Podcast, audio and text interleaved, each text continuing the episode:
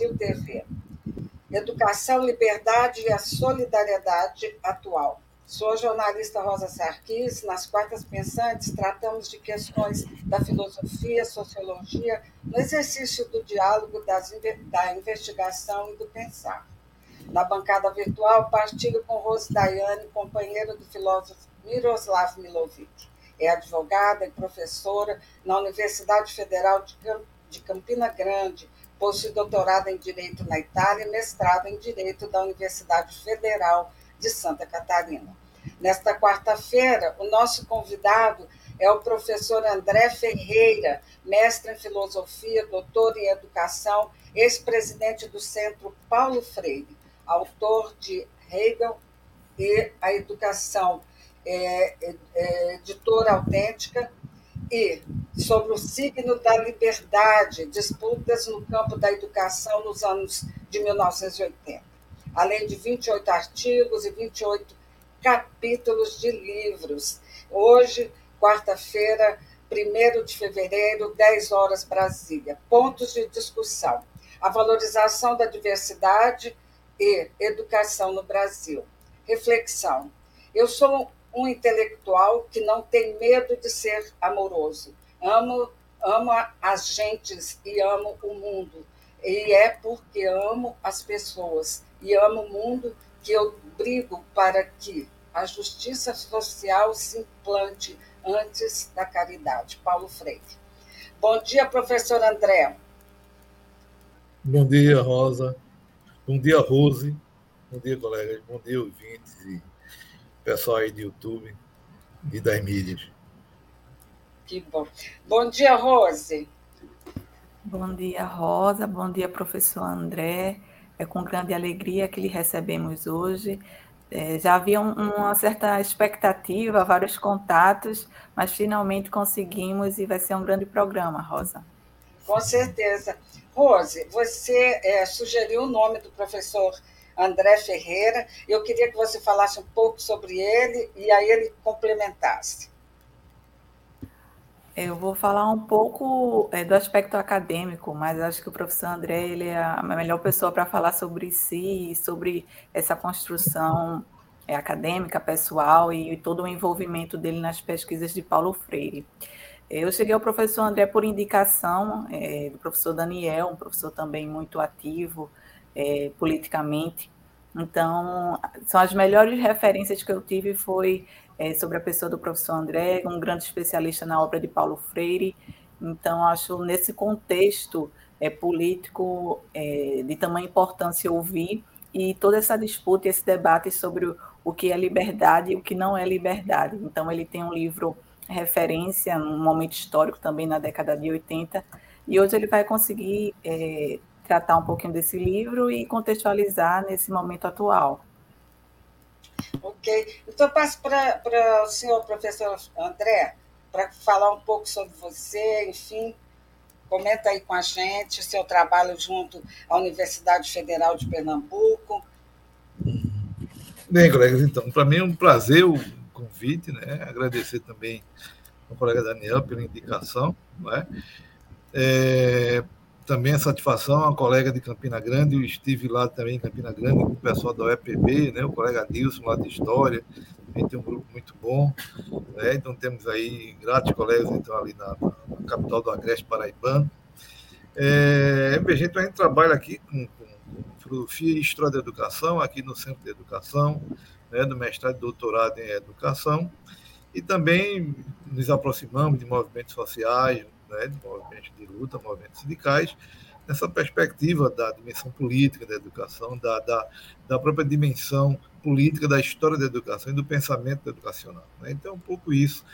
A gente parte do princípio de que, inclusive, pensar a história do pensamento pedagógico, né?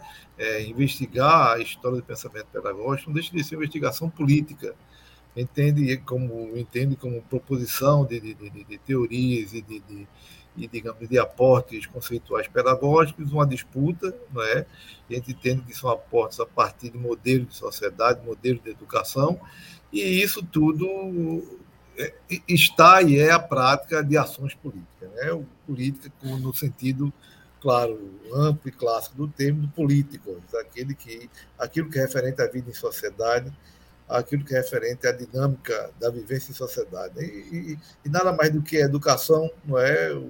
Entendida aí da, da, das práticas da educação informal, da educação não formal, das práticas de movimentos sociais, das políticas educacionais, das grandes políticas educacionais, como tudo nesse plano da vivência e, consequentemente, né, é, dessa realidade política da educação. Inclusive, volto a dizer, o que seja as teorizações, né, o que seja o pensamento pedagógico. É nesse sentido que a gente, é, que nós publicamos, então, ah, no ano passado, né, esse, esse, esse, texto aqui, esse livro aqui, deixa eu mostrar aqui para vocês, né, e é dele que a gente ah, ah, fala aqui um pouco, né, e a, a própria o contexto da, da, da, discussão de liberdade, né? que a gente, claro, pretende aprofundar um pouco mais. Mas é isso, a gente já vem trabalhando com, com, com filosofia, com história, já há bastante tempo. Né? Claro que isso é um percurso de, de, de formação, e é um percurso tanto cada vez mais incompleto, porque a fronteira entre, entre filosofia e história, história de pensamento e produção de, de, de metateoria é realmente é um campo digamos, muito amplo né, e, e, e, e muito instigante, né, que não dá para dar um, um desfecho assim é, é, tão a, cabal. Né? Então é isso. Isso aí, professor. Bom, hoje é um dia super importante, está sendo considerado o terceiro turno das nossas eleições de Sim, 2022. Exatamente. E eu vou colocar aqui o Globo, que é Lula e Bolsonaro entram em, na disputa é, e eleição para a presidência do Senado vira terceiro turno.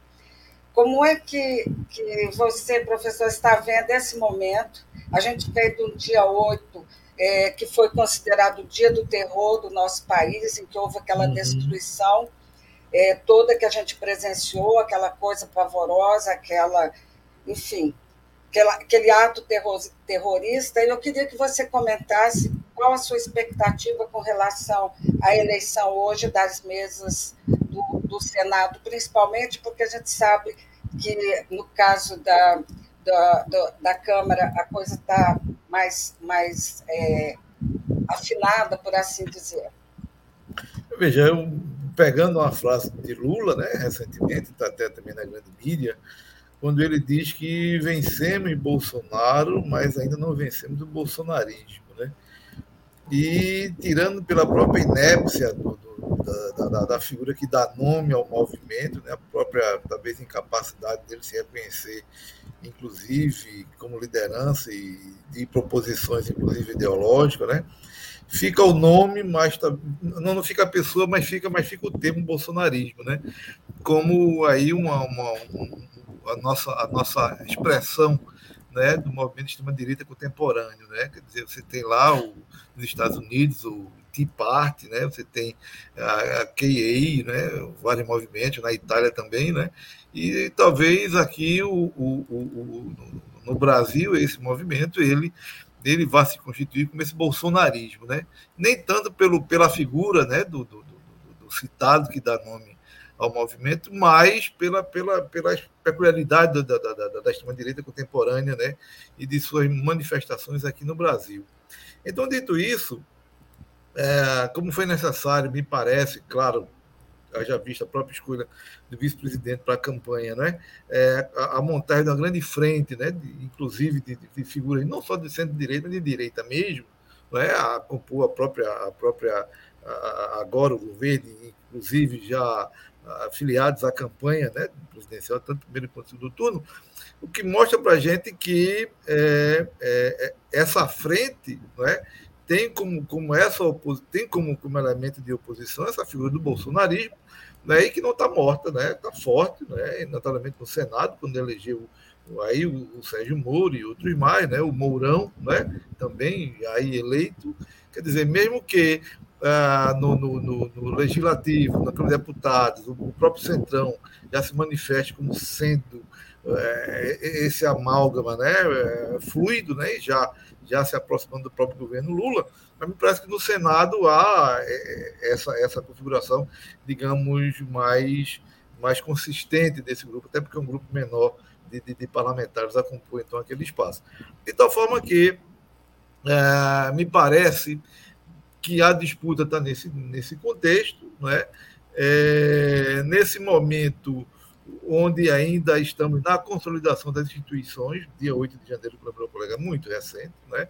e observem que, em termos simbólicos, foi muito mais grave do que, do que a invasão do Capitólio. Né? O, o, o, me parece que o, o, Capitólio daqui foi aquele dia da diplomação, uhum. não é? que, que, eles ficaram alguns quilômetros, não é? mas já da tentativa de, de impedir a diplomação. Né?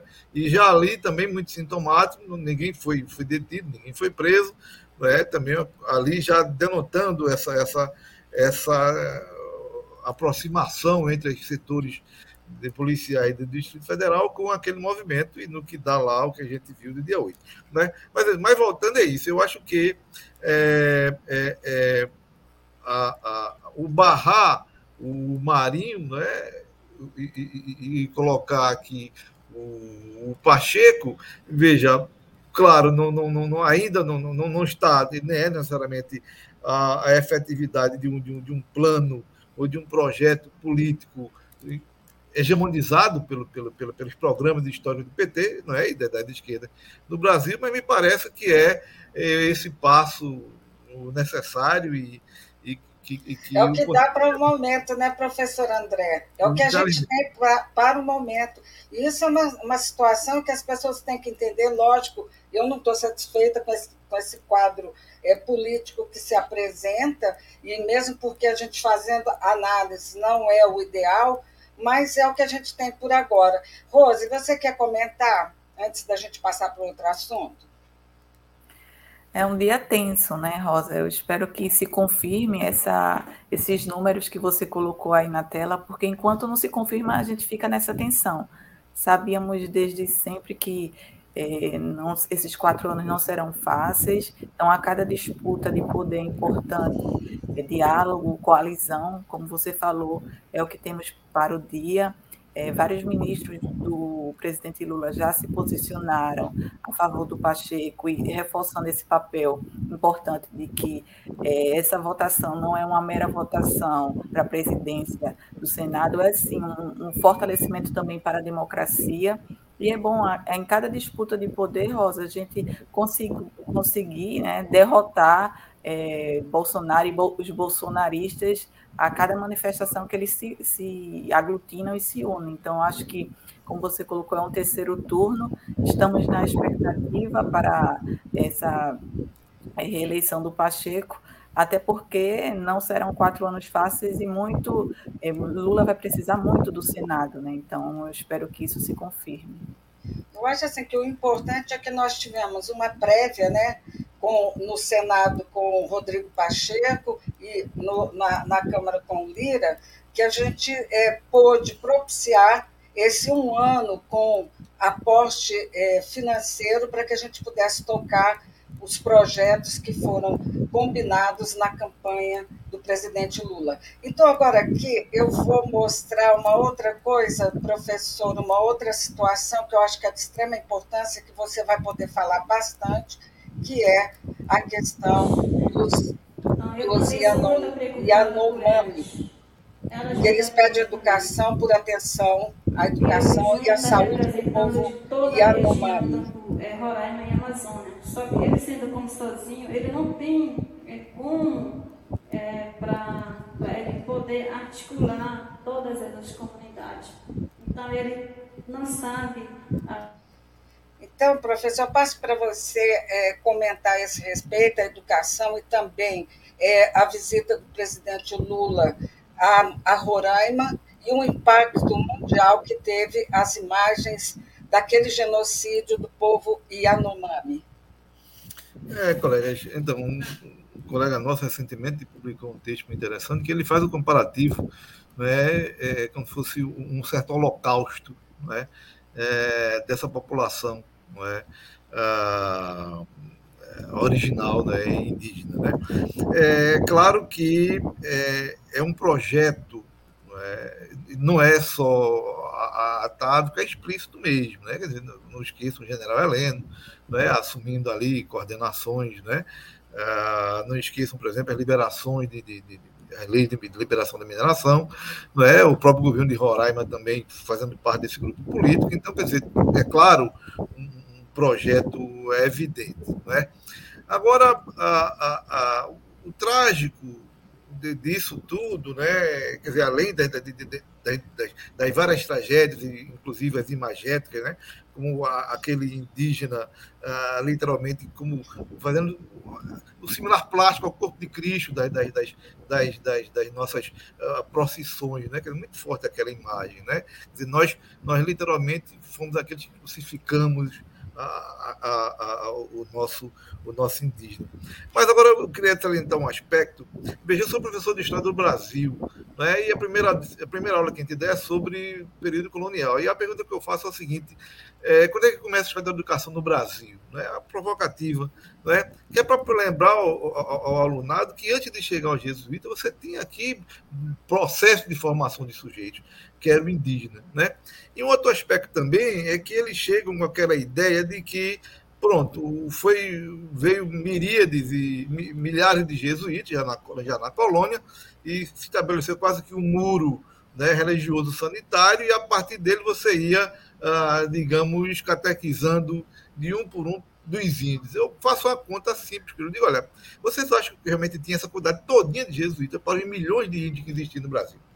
Então, veja, é, é, o que eu quero dizer com isso aí, para eles, é algo muito forte aqui, que o processo de expropriação da terra e de genocídio contra o indígena é o processo que coincide com a própria, com a própria formação da sociedade brasileira.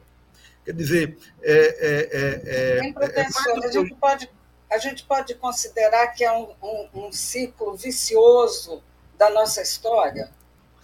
Então, eu não diria. É, eu, eu, diria que o ciclo, se eu entender, que um processo que vem, infelizmente, numa continuidade. Não é? Uh, observem, por exemplo, que já se eu pego lá na colônia, mais do que o, o, um ou outro jesuíta ali, claro, não desmerecendo e não abonando aqui o, o trabalho de, de, de, de, de subjetivação e aculturação que eles realizaram, né, também com suas violências simbólicas, mas o, a, própria, a própria incorporação dessas populações à lógica da produção, a lógica da produção é, é racional, a, a, propriedade da terra. Né? Vejam, por exemplo, agora, recentemente, há uma, há uma, uma, uma fala né, de, de, de, de jornais que diz o seguinte: eles seduziam as jovens pelos irmãos, prometiam ouro aos familiares para que liberassem as jovens. Veja que coisa terrível aí colocada, né? Não é só a prostituição da jovem indígena pelo garimpeiro lá é a lógica de levar esse indígena à ideia do ouro, da propriedade, do consumo, da, da, da, da geração, da geração monetária. Veja, não, não, não, é só a prostituição, não é, não é só a, a, a pedofilia. É, tem algo ainda por fundo tão grave quanto, que é você trazer essa lógica. Olha, eu te dou dinheiro, eu te dou ouro, e tu então me serve que tu és menina. Isso é muito trágico isso, isso, vem, nos, isso vem na nossa história, como um infeliz contínuo, né? com infeliz continuidade. Então, acho que, que claro, está aí o governo agora de forma muito cabal, né? Lula até comentou isso lá com Olaf Scholz, né?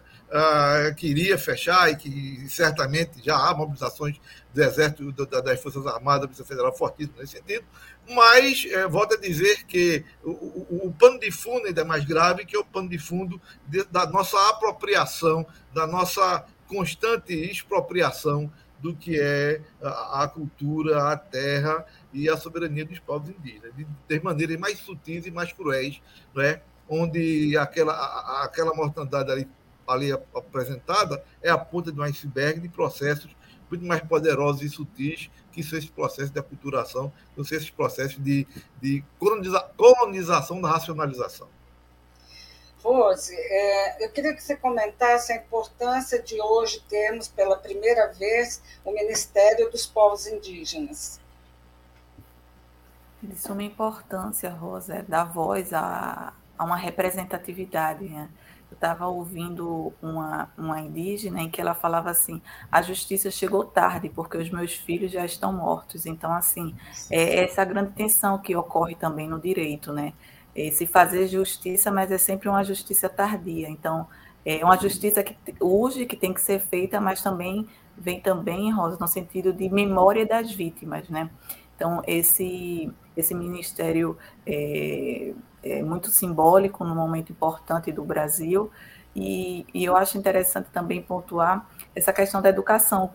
Talvez o professor também possa vir a falar sobre isso, porque vive, nós vivemos sempre essa atenção, né? A gente aprende essa visão de um índio é, mistificado nos livros de história, em que nós temos e nós temos e produzimos saberes e eles não eles são aqueles que devem ser retirados das suas tradições, dos seus modos de entender o que é educação, o que é saber.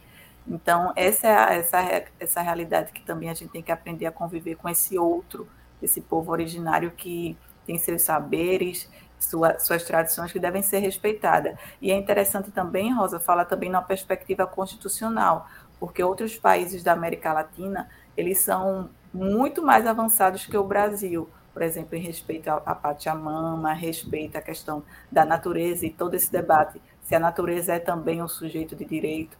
Então, acho que assim, o, esse é o momento atu, atual para a gente repensar essa relação com nossos povos originários. É isso aí. Eu vou passar então para o nosso próximo assunto, professor, que é justamente uma fala do ministro é, da atual. É eu. O ministro Santana, é, a respeito é, da, da, do ensino domiciliar, que é um dos assuntos que a gente pretende tratar, e eu vou colocar a fala dele, e em seguida é, o senhor complementa e fala a respeito, que está ali bem uma, bem uma, uma situação que a gente tem que conversar, uma vez que foi aprovado pelo Congresso. Vamos lá. Minha opinião pessoal eu acho que foi uma política equivocada por parte do Ministério da Educação. Claro que o meu estilo não é chegar e. Mas vou defender que a gente possa reconstruir com outras políticas mais prioritárias, mais importantes do que essa. Como também a criação do ensino domiciliar. Uhum. É, nós vamos também reavaliar mas isso. Mas o homeschooling foi aprovado pelo Congresso. Foi né? aprovado, mas eu, eu, eu não considero nesse momento uma política prioritária para a educação brasileira. É importante a presença do aluno na escola, o convívio. Não, sim, mas eu digo no, no, sentido de um revogaço em, a respeito repito, do Então vamos avaliar, repito, o meu estilo é não, é não chegar já, uhum. é, é, de diálogo, é de abertura e de procurar buscar consenso, mas, repito, procurando priorizar e dar foco naquilo que é os compromissos do presidente Lula uhum. e no que aquilo que é prioridade para o seu governo. Gente... Até porque um governo só são quatro anos. Uhum. Claro que você tem ações urgentes, ações que podem ser realizadas nos quatro anos de governo, e tem ações da educação que sempre são de médio e longo prazo, mas que você precisa deixar estruturadas uhum. né, para que. Então, professor, é, o, o ministro atual, Camilo Santana, tem referência pelo governo dele na educação, por isso ele foi convidado. Eu queria que, que, que o senhor pudesse comentar para a gente essa fala dele e qual a sua, a sua é, por assim dizer, o que, que você pensa a respeito disso, enfim, aclara aí para a gente. Então, veja, uh, é muito importante essa posição do ministro, não é? É, já de se manifestar em oposição à ideia do ensino domiciliar, e até pela história dele, né, do, do, do bom trabalho realizado lá na, na, no Ceará. Inclusive, ele traz a secretária da Educação para ser secretária do Ministério, né, é, que aí criou o PAIC, né, que é o programa né, da, escolaridade na idade certa, enfim, né, alfabetização na idade correta. Né. É, então, quer dizer, tem um o, o pano de fundo desse sucesso do, do, do, Ceará e também Pernambuco, com a própria expansão aqui né, da, da, da, das escolas integradas, etc., é a escola, é o aparelho escolar, né, a instituição escola. Né? E veja, a instituição escola é uma conquista, é uma conquista da sociedade, não é? uma conquista histórica. Né? É, é, claro que se você vê a história a posteriori, você vai dizer, ah, mas foi, foi, mas foi uma demanda da burguesia, a criação da, da escolarização, etc, etc. Veja, mas se você observar no período de montagem dessa escola, são movimentos liberais, movimentos do, do proto-socialismo que defendem né, essa escola pública, que defendem a escola de massa, né, que, que, por sinal, disputam com o modelo alemão da escola religiosa, que já vinha desde o século XVI, né, e ser, então, uma escola cidadã, ser, então, uma escola republicana. Né? Não, não esqueçam, por exemplo, que as primeiras leis na França para financiar com dinheiro público escola pública é do início do século XIX, 1800 e pouco. Quer dizer, algum tempo depois da própria, da própria a Revolução Francesa, já, no, me engano, nos finais do governo Napoleão. Então, veja, então, a conquista desse movimento da sociedade. Né? É, de tal forma que e, e, cumpre um papel fundamental na sociedade democrática, e aí a gente pode pegar do, do Dewey, não é? Um, pensador né, de, de, de vertente liberal insuspeitável, a Paulo Freire, né, também, a despeito de Paulo Freire falar de educação popular, mas também entendendo o, o papel desse aparelho público que é a escola, para a experiência democrática, para a experiência junto ao outro, para a experiência da diversidade. Né? Quer dizer, numa sociedade como a nossa, cada vez mais multicultural, cada vez mais multidiversa, não é? Quer dizer, essa experiência não pode se dar no seio da família. Aliás, a, a, o grande argumento da educação domiciliar e a, e a grande defesa vem desses, desses segmentos mais conservadores que, que, eh, eh, digamos, reconhecem indiretamente o papel da escola não é? em, em trazer, em apresentar para, para, para, para suas crianças, em apresentar para seus filhos outra compreensão de mundo que não aquela fechada, que não aquela, é, digamos, unificada ali na experiência do seio familiar. E, mais uma vez, eu digo, quer dizer, a, a, a, a sociedade precisa dessa experiência, porque é nessa dinâmica de sociedade que agora o cidadão, que em média, mesmo no caso do Brasil, já vive aí 65, 70 anos, vai conviver. É? é? verdade. Uh, Rose, eu queria que você é, comentasse e formulasse em cima do assunto é, ao professor André Ferreira. É, Rosa, é importante também lembrar que essa questão da pauta é, do ensino domiciliar, ele não foi algo que foi é, construído de forma isolada né, pelo governo Bolsonaro. Sempre tem um, um, pano de fundo daquele debate também da escola sem partido, da, das escolas militares. Então é importante também contextualizar um pouco desse. Porque isso era tão forte de ser aprovado no, no governo Bolsonaro, era uma pauta dele. E, e, é interessante tudo que o professor André coloca, essa questão da, da necessidade das crianças conviverem com a diferença.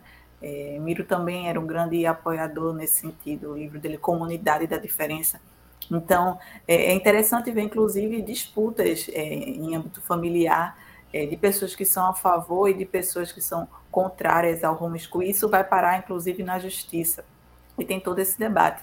Então, professor André, se o senhor puder também é, falar desse, desses quatro anos né, que a própria educação, o, o próprio Paulo Freire também foi tão é, questionado e, e é toda essa, essa ignorância que foi construída nos quatro anos que com certeza vão é, ser necessários muitos anos para frente para a gente desconstruir porque essa pauta do, do homeschool não, não vinha sozinha, ela vinha ca, carregada de muitos confrontos ao, ao, que a própria ideia de, de educação de Paulo Freire, né? É, colegas, é, recentemente eu tenho, eu tenho relido muito Althusser, entendeu? E tem uma, uma, uma, tese que Althusser pega literalmente de, de, de, de Freud, do campo freudiano, enfim, psicanálise, enfim, que é a ideia de que a história, que, de, de, que a ideologia não tem história, no sentido de que a ideologia tem uma história própria, né? Quer dizer, é, é, é, é a, vamos lá, o, quem imaginava no, no, no pleno século XXI da, o, da diversidade, da, da, da, high technology, né? da, da, da, da, das viagens, inclusive do turismo lunar, você fechar a criança na, na, na, na na, na, em casa estudando, que era uma prática da, da, aristocracia do antigo regime. Né? Quer dizer, você tinha o propedêutico em casa e está lá. Então, a, ideologia conservadora, esses, lugares de, de, de, proposição subjetiva conservadora, elas estão por aí. Não é? O governo Bolsonaro foi interessante aquele período, porque a gente viu claramente a, a, essas manifestações, esses sujeitos presentes e, e, e com poder, né? e, e digamos, a, disputando modelo, claramente disputando modelo de escola e sociedade. Não é? E aí vamos não podemos esquecer aqui a, a, a, o discurso protestante, o neoprotestantismo, o neopentecostalismo, né? associado também a essa prática, aqui no caso de Pernambuco, a atual secretária de Educação, que foi secretária de Educação da cidade de Jaboatão, né? do Anderson, que era o, o candidato de Bolsonaro aqui é, é, em Pernambuco, é ela, então, que foi indicada e está sendo agora nossa secretária de Educação, já dando declarações é, é, típicas dessa, dessa, dessa atemporalidade conservadora. Quando ela recentemente disse, olha, a gente não quer uma escola ideológica, a gente não quer um professor ideológico, ou seja, é, é, é, é a, a, ideia da neutralidade, não é? a ideia da, da, da, da educação neutra, a, a pseudo-neutralidade da educação. Não é? E com relação a isso, a própria ideia de disciplina, não é? a, a, a escola militar, naquela representação de que o, os males da nossa escola é a indisciplina. Não é? E a indisciplina é algo que você vem com controle, você vem com, com normatizações de comportamento. Né? Quer dizer, claro, ninguém quer uma sala de aula que todo mundo conversa na hora que está falando. A gente, como professor, não quer dar aula onde cada dos nossos 30, 50 anos, a gente esteja falando a sua fala. Claro que a gente quer estabelecer, nem que seja um. Até para ter diálogo, tem que ter um, um, um, um lugar comum de, de, de fala. Mas você pode conquistar isso dialogando, inclusive, pautas, outras estratégias que não de controle. Então, veja, o, o, o bolsonarismo que se constitui, lembrando aqui a frase de Lula, não foi desmontado com essa eleição. Haja vista aqui a própria ideia e a própria vitória aqui em Pernambuco. Né? Haja vista, como lembrou a jornalista lá para o ministro, a lei foi aprovada. Haja visto os 90 deputados eleitos pelo, pelo PL e a, e a bancada bolsonarista no Senado. Então, quer dizer, o que eu acho que está sendo posto aqui é, é, o próprio modelo de educação que vem para o século XXI. Não é? É, seria interessante esse movimento, porque ele tem uma coisa de interessante, de, de, digamos, menos ruim é, para a gente aqui que vê a história da educação em todo esse processo, que, eles, que essa direita se manifestar como seu modelo. Não é? Ela está dizendo, olha, eu, eu, eu quero um modelo de escola que, é, digamos, que seja reacionária que seja refratária a, ao multiculturalismo, né? às participações populares, né? a, a, a diversidade. Né? E ela está nessa pauta aí. Né? E ela, ela tem elementos fortes nesse sentido. Em contrapartida, é, para a gente aqui também, que defende, então, uma, uma educação multicultural, que defende a educação emancipadora, que defende a escola na, na sua dimensão política, não é? É, também há, há, uma, há, uma, há uma encruzilhada aí que é ah, ah, o nosso projeto, então, de escola e sociedade? Né? Quer dizer, aquele projeto montado lá nos anos 80, isso que eu trato aqui no livro, aquelas pautas ali colocadas, aqueles, aqueles elementos conceituais ali colocados, dão conta para o que é de hoje, né? dão conta para as nossas demandas atuais, não é? As nossas compreensões que tínhamos então nos anos 80, anos 90, que, que, que ainda, ainda são subjacentes em nossos discursos, em nossas compreensões de mundo de sociedade e de modelo de escola, dão conta hoje então, acho que esse momento é, é, é, é interessante, né? até por essa tensão, né? eu diria ainda por uma certa tensão hegemônica, onde o projeto conservador não se consolidou, mas está aí forte, e o nosso também ainda está é, é, é, se reorganizando, né? se redefinindo diante dessas diante desafios que não são não é só essa retomada conservadora, não é? mas também o desafio do próprio século XXI e da própria novidade que esse século traz para a gente. Professor, agora a gente vai para o nosso último bloco. É, tem um vídeo de uma campanha super interessante, que inclusive eu vou colocar aqui, e eles colocaram lá no Twitter o seguinte: declarar para respeitar, colorir para educar. Destacamos a importância da escola na promoção da igualdade e da valorização da diversidade. Eu vou colocar aqui o um vídeo deles para a gente partir para nossa nosso terceiro bloco.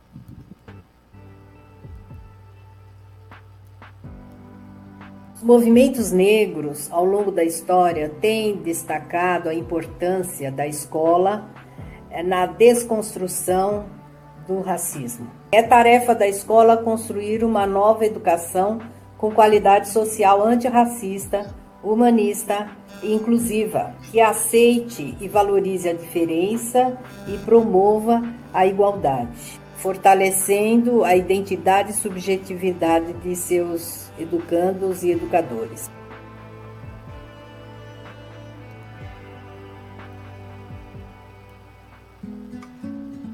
Então seria isso, professor.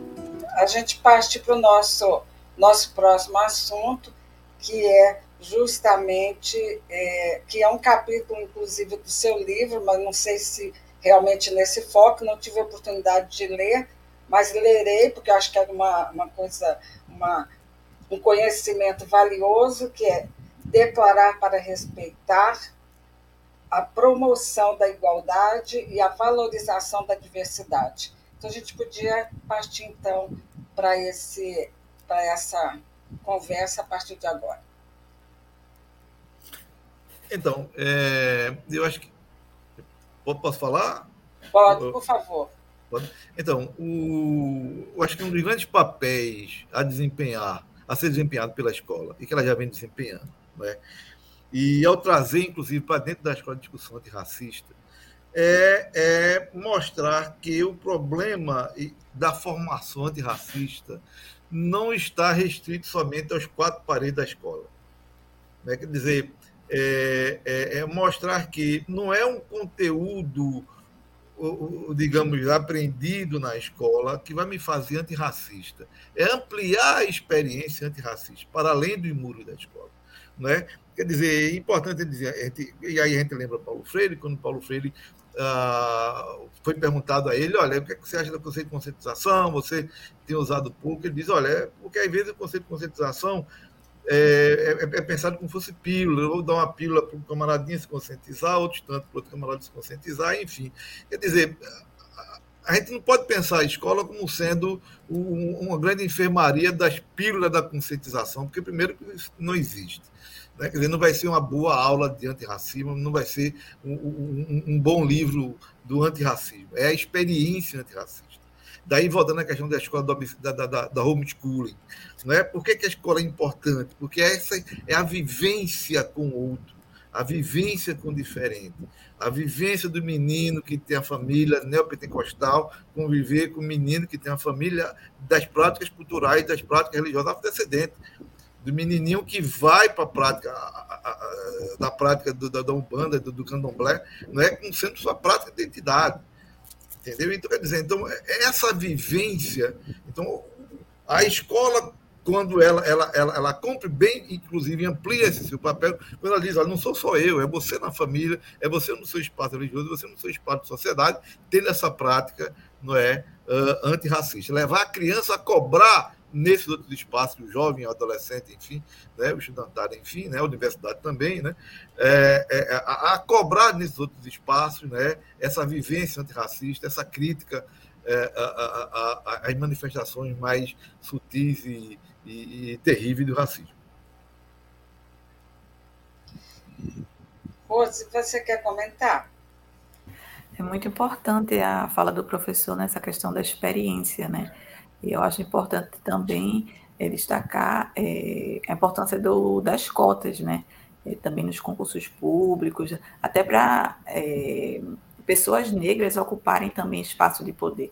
Eu lembro como foi emblemático, por exemplo, quando o ministro Joaquim Barbosa, né, ocupou o Supremo Tribunal Federal como o primeiro negro. Então, é bom as, as crianças também é, naturalizarem essa, essa diversidade é, racial, seja na escola, seja na universidade. E também, por exemplo, é, é interessante, Rosa, porque o choque que as pessoas ainda têm quando veem um negro, por exemplo, um médico, sempre acha que ele está é, numa posição subserviente. Então, eu acho uhum. que essa questão que o professor colocou é importante. É, é, é mais difícil você tipo tentar convencer por essa lógica da conscientização do que as pessoas é, observarem isso à sua volta de maneira natural. É, é possível sim um negro ocupar um espaço de poder, seja na medicina, seja é, no direito. É, então, assim, eu acho, acho muito importante destacar esse ponto e talvez colocar para o professor é, também, é, no livro dele como essa, essa questão desse processo educativo ocorria na década de 80, né? Porque assim a gente isso é muito vívido na nossa memória esses quatro anos, essa, esses quatro anos uhum. de desgoverno, de tragédia. Mas o passado também tem suas especificidades, singularidades. Então, como era na década de 80 é, a escola? Uhum. Então, Glória. É, a gente tem cinco minutos para a gente terminar o, nossa, o nosso bom dia de hoje. Então, uhum. você tem cinco minutos para responder a Rose. Bem, Glória, é, veja, eu, no geral, várias das nossas identidades em termos de, de, de, de modelo de, escola, modelo de projeto pedagógico, né? modelo de práticas pedagógicas, de pensamento pedagógico, ele, vem, ele vai se gestar e vai se consolidar nos anos 80 não é? Claro, Paulo Freire começa a escrever no final dos anos 60, não é? É, vida oprimida do final dos anos 60 para início dos anos 70, não é? Mas, por exemplo, o Saviani e outros correntes mais chegam aqui se consolidam a partir dos anos 80. A própria recepção de Freire dos anos 80 aqui é muito forte com a abertura política, com o movimento de base, etc. É, e, e, várias pautas que estão bem, bem, bem consolidadas, por exemplo, merenda escolar, não é? Por exemplo, a, a, a, acesso ao livro didático. Isso não era, isso não estava lá nos anos 80. Né? Não estava lá colocado. A gente não tinha acesso ao livro escolar, né? a gente não tinha acesso à política de merenda escolar, por exemplo. Né? É, um debate que ainda hoje está muito forte, daí a ideia da, da, da ideologia uh, e sua temporalidade, é que já naquela época você tinha as falas contra essa perspectiva da educação política, essa perspectiva da educação crítica. Você já tinha, é, por exemplo, tem uma fala do, do, do, do sintomaticamente uma, é, do Paraná, que assume sala de aula um papel político, um papel que diz proselitista, né? é somente um, um bom técnico de, de, de, de manifestação e, e distribuição e socialização de conteúdo. Quer dizer, veja, é, é, é, a mesma maneira é, que hoje é posta pelos, pelas, pelas forças conservadoras da educação. Não é? A, a, a tirar e, e, e, fazer oposição a essa visão crítica da escola. Não é? Fazer essa, essa, essa oposição à, à, à escola e à experiência escolar como sendo essa experiência de formação de sujeitos políticos.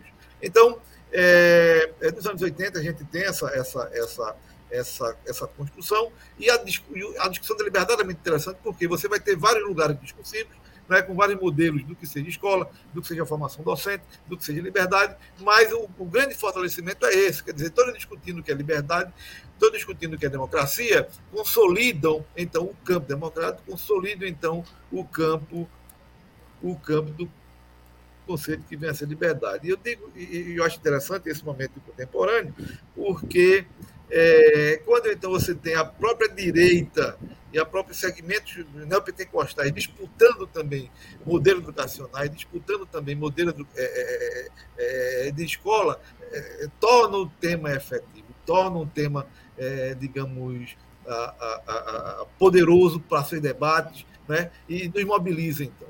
Então, não deixa de ser interessante também desse conjunto de forças, né, na sua diversidade e nas suas tensões, a, a disputar e a defender modelos de escola, modelos de educação, que mostra o papel e a importância né, da educação para o conjunto todo da sociedade e nos fortalece ainda mais na luta aos nossos modelos, às nossas compreensões de, de, de escola política, de educação crítica. É isso aí, professor. É, Hoje completa um mês né, do governo do presidente Lula, conturbado, uma coisa assim avassaladora. Eu acho só uma pessoa com muita experiência como o nosso atual presidente é, está conseguindo levar com toda, com toda é, propriedade e competência e tem um lance a respeito da educação que eu quero colocar aqui como um alerta. Só um minutinho para a gente finalizar, não precisamos, não precisamos comentar, só para informação. Ela cortou ou não cortou 4 bilhões da educação brasileira?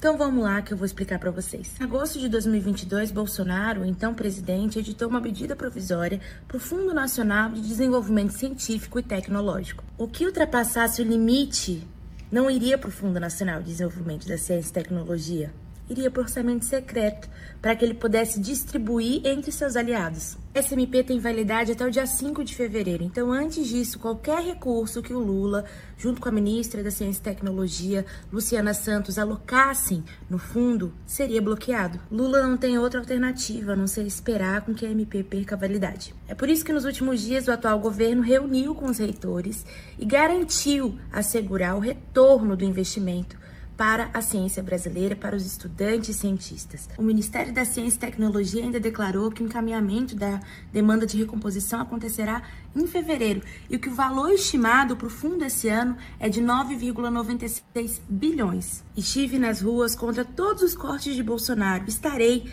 em qualquer outro governo que também ataque a educação. Então, assim, gente, não caiam em fake news. É isso aí. Agora a gente é, Queria que a Rose fizesse as considerações finais e depois você, professor André Ferreira. Agradecer muito a participação do professor André Ferreira. Saiba que é, sempre que quiser falar, indicar pessoas, estudantes, é, saiba que aqui é um canal aberto, porque foram quatro anos de ataque, né, Rosa, Paulo Freire, fizemos um programa especial é, destacando a importância dele na educação brasileira. E, então, muito bom ouvi-lo. Acho que o programa é, vai contribuir muito para quem vier assistir depois, quem assistiu. Então, muito obrigado pela participação, professor. E sigamos na luta, né, Rosa? É interessante também pensar quando a gente defendia que o estudante ficasse em casa por causa da, do vírus, né, da pandemia, eles defendiam a escola. E agora é, nós defendemos a escola e eles querem que os estudantes fiquem em casa. Então, vamos seguir na luta contra essas contradições. Professor. Eu agradeço, e lembrando dessa, dessas contradições, eu me lembro que ontem saiu uma matéria no Valor Econômico, né? Eles preocupados com o aumento do funcionalismo público federal. Eu digo, olha, todo mundo da cabeça para baixo. O Valor Econômico mudando uma matéria preocupada com o nosso aumento. Enfim, mas eu quero agradecer o, o convite, eu acho que esse momento é de contradições mesmo, né? É, a, a, e esse, esse espaço aqui né, é fundamental, porque a gente tem que ter realmente diálogo, a gente tem que conversar bastante, a gente tem que, que ser colocado à posição da reflexão, da problematização. Né? Vocês problematizaram coisas interessantes, já a partir do convite, a gente tem que estar aqui elaborando. Eu acho que é isso que a gente tem que fazer, porque é um momento, como é eu diria, de dessa, dessa, dessa, dessa crise no sentido positivo da palavra, de, de, de, de, de novas proposições, de, de novos incentivos, né, de novas soluções, né, é, diante de desafios terríveis e poderosos que nós estamos vendo aí.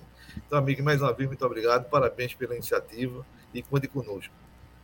Muito obrigada, professor André, muito obrigada, Rose, minha companheira de bancada, por essa oportunidade de a gente poder discutir e, mais do que isso, contextualizar dentro da história, dentro da, da sociologia, da filosofia, como a gente faz aqui comumente. Agradeço a todos que estão nos assistindo, que vão nos assistir nas várias plataformas. Muito obrigada. Obrigada a todos. Bom dia.